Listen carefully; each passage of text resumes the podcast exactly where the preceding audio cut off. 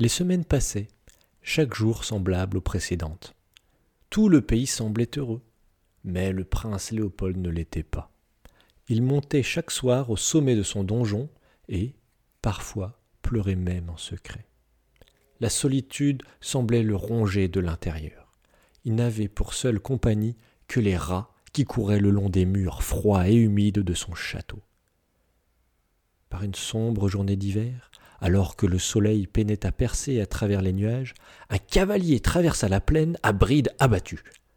Il apportait à Léopold une bien triste nouvelle. Son père, le roi Dagobert Ier, seigneur du royaume de Régrum, était gravement malade. Son état empirait de jour en jour, et les meilleurs médecins à son chevet ne pouvaient rien y faire. Il demandait à son fils de venir le rejoindre au plus vite en son château d'Albor. Le prince se précipita dans son écurie, enfourcha son cheval le plus fort et le plus rapide, et partit au triple galop rejoindre au nord le royaume voisin de son père.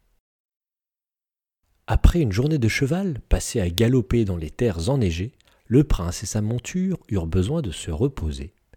Une nuit glaciale allait bientôt tomber, et le prince se mit à la recherche d'une auberge.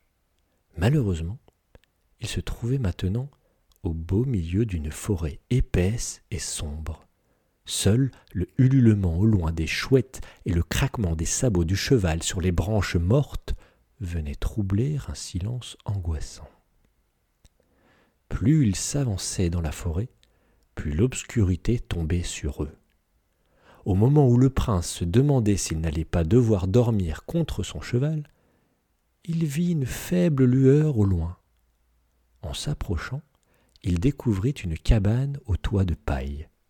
Une bougie brillant faiblement à travers des carreaux crasseux et une fumée grise s'échappant de la cheminée attestaient d'une présence dans cette maisonnette.